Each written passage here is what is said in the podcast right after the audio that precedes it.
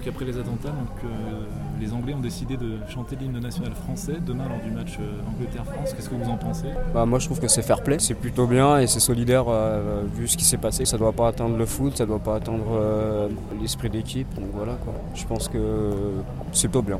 Je pense que c'est plutôt bien dans l'ensemble.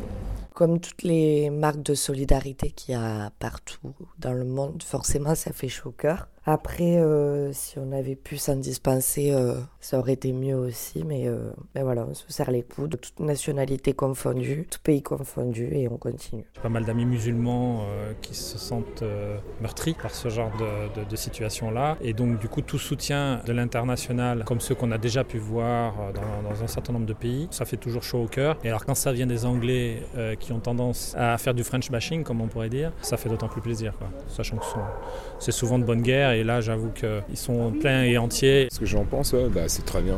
Pour une fois que les Anglais euh, font un truc euh, depuis la guerre de 100 ans euh, pour les Français, il y aura plus voilà, ce, cette espèce de confrontation rivale sportive. Et, voilà,